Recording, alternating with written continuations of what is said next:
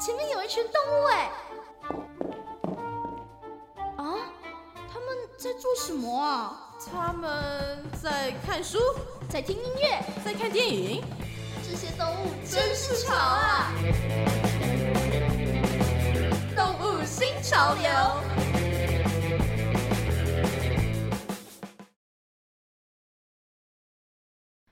今天的动物新潮流要来跟大家介绍一本书，这本书很有趣哦。它一本书里面呢，就包含着绘本以及小说两个部分。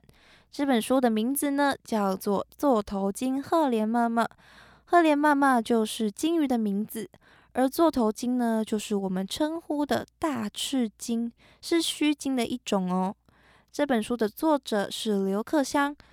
除此之外啊，连里面绘本的插图的部分哦，也是刘克祥本人亲自绘画的素描作品哦，非常的多才多艺。他本身除了是诗人、散文家、小说家，也出版过绘本的创作。他钻研过台湾的历史，勘察过古道，甚至啊，刘克祥老师他到处去旅行，做自然的观察，把他的经验记录下来。他年轻的时候啊，就以观察到的鸟类生态呢作为散文的主题，后来也陆续的推出非常多关于动物的作品，将自然以及旅行结合起来，以不同的书写方式啊呈现给大家。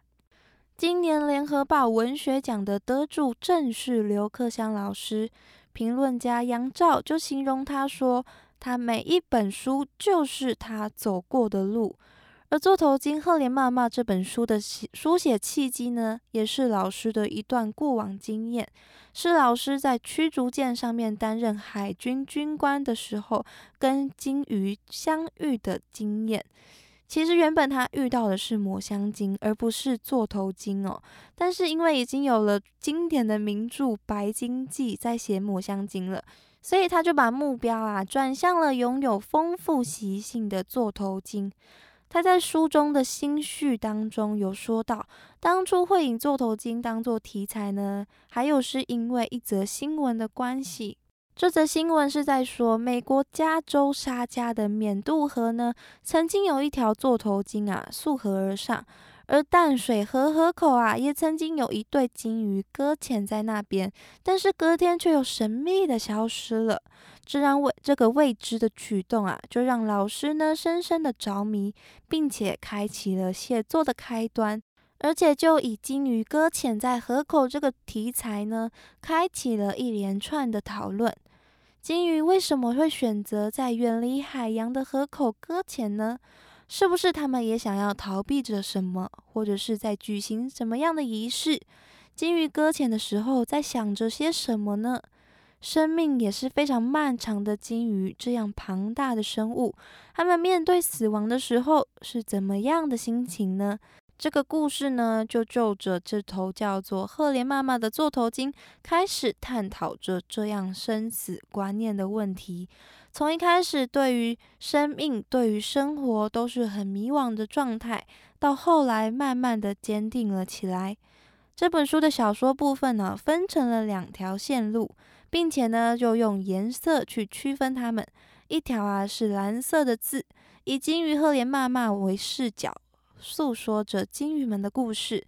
座头鲸赫连妈妈是一只思想很特别的金鱼，在别的金鱼啊都在跟随着他们的习性，唱歌、打架、游戏、繁衍下一代的时候，只有赫连妈妈不想做这些事情。她满足于安逸的生活，甚至呢有一些浑浑噩噩的在过日子。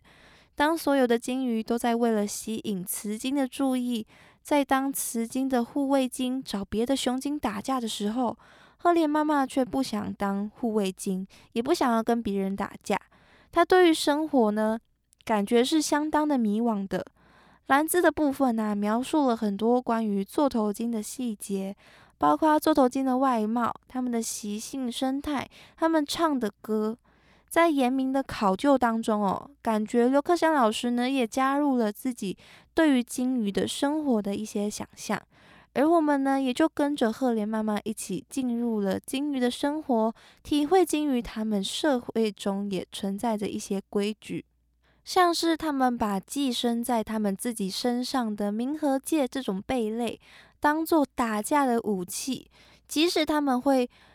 因为被寄生，所以皮肤会感到很不舒服，但是为了求偶，他们会特意的去让这些贝类寄生在自己身上，加深自己的筹码，打架的一些武器，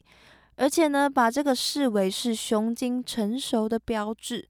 或者是小时候啊，跟着妈妈到北极的捕食场，那边丰富的食物呢，说是专门给老年的鲸鱼。年轻的鲸鱼啊，如果待在那边是会被耻笑的，等等的各种的规矩，就跟我们的社会其实是一样的哦。鲸鱼的社会呢，也是非常多有压力跟责任在的。而在鲸鱼的世界中，溯河搁浅死亡这件事情呢，是不被大家所理解的。但是赫莲妈妈总共呢溯河了两次，第一次呢是年轻的时候，赫莲妈妈跟常常找他打架的白牙相约一起去的。他们两个呢就像是偷偷的脱离了社会，去冒险做一次自己想要做的，或许不被大家所认同的事情，脱离了海洋，来到了不熟悉的河流当中啊，感觉呢就像是把自己抽身，离开了那个压力跟责任一样。赫莲妈妈曾经有问起死亡相关的问题，白牙说：“死亡需要花脑筋，是最痛苦的事。我还没有时间想这个问题。”其实感觉就有点像是现在年轻的我们一样，总觉得自己离死亡这个词还太过的遥远。每天的生活啊，充实忙碌，除了要处理课业啊、工作，还要社交、出去玩、谈恋爱。这些也像是人类的习性一样，塞满着我们的每分每秒。我们对未来呢是充满着憧憬的，但是我觉得我对未来也是 充满着迷惘的，跟赫连妈妈对于生活很迷惘，其实蛮相似的，有一点找不到自己前进的方向。而第二次的溯河呢，是在赫连妈妈年老的时候，她前往河的途中啊，有遇到了一只小金鱼。而他对那个小金鱼说：“时间已经到了，可是整个海洋仍然存在。”我自己把它解读成是他离开人世的时间已经到了，因为他要去溯河了嘛。但是，就算他离开了，整个海洋呢，也不会有任何的改变。自己不知道属于这片海洋的哪一个部分，找不到自己定位的感觉，是一个。很不自信、很不确定的一种感觉。而溯河之后呢，赫莲妈妈则是觉得自己跟整个海洋脱离了，因为她现在呢，就是在和这个脱离海洋的不熟悉的环境当中，而在暴露在空气中啊，逐渐干燥的皮肤，她吹着海风，这种消失的感觉呢，让她有着背离旧秩序的快感。他仿佛啊，就这样斩断了过去大家所熟悉的、所习惯的这些一成不变的规矩，做着呢跟大家不一样的事情，朝着全新的方向前进。在这个时候啊，里面也有叙述到天空中的小熊星座特别的亮。小熊星座是赫莲妈妈的妈妈跟她说，迷路的时候可以跟随着她找到方向的星星。而这颗特别亮的小熊星座，在这个时候特别的亮，是不是代表着赫连妈妈她找到了她应该要前进的方向了呢？除了这样描述金鱼的故事的蓝色线路之外，另外一条线则是黑色的字。这边呢，则是以人类的小孩小何当做主角，跟着爷爷陈军还有叶桑一起探访自然的故事。一路上啊，他们经由争吵还有比赛，表现出陈军跟叶桑这两位爷爷啊，对于自然保育的不同的态度。陈军呢，感觉是比较理性，比较根据学术的研究还有观念的；而叶桑呢，则是比较感性的，他比较相信自己的一套办法，但是他对于保育是有着高超的热忱的。至于我们的主角小何呢？他给我的感觉就是，普通的我们平常是不怎么关心或者是在乎自然的环境，偶尔呢可能会有一些兴趣，